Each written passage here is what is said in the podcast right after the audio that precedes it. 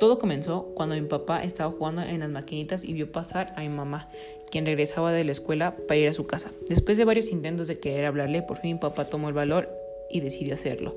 Comenzaron a platicar y a conocerse mejor. Cada día que pasaba, mi papá se enamoraba y a mi mamá no le era indiferente. Después de algunos años de noviazgo decidieron casarse y un año después mis papás se embarazan y nace en marzo de 2005 una niña a quien deciden llamar Regina, por cierto, muy flaca.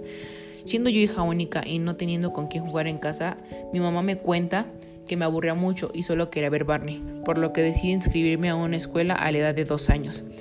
Al año siguiente, mi mamá me inscribe en clases de natación y tres días después de mi primera clase fue obligada a flotar al echarme un clavado a la alberca e intentar agarrar una pelota que se me había resbalado.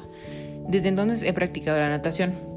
Recuerdo que a la edad de 5 años mi papá decide inscribirme en una escuela de fútbol soccer que disfruté mucho, pero solo jugué un año porque a mi mamá no le parecía la idea porque estaba entrenando en los rayos del sol.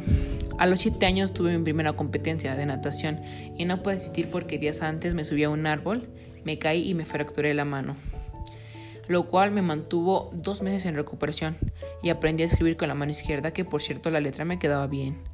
Cuando tenía 10 años fui invitada por la NEM, Asociación de Natación del Estado de México, para competir en la Nacional de Natación. Me sentí orgullosa de haber ganado mi hit en esa competencia.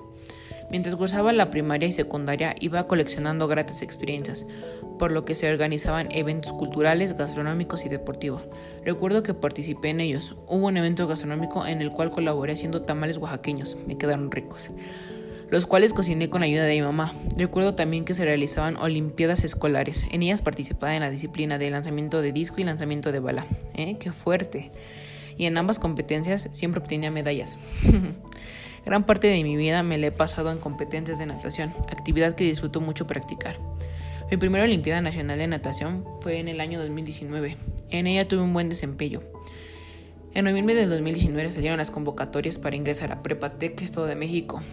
Realicé el examen, me preparé para aprobarlo y ahora estoy donde quiero. Me siento orgullosa de lo que he logrado y de lo que me he propuesto.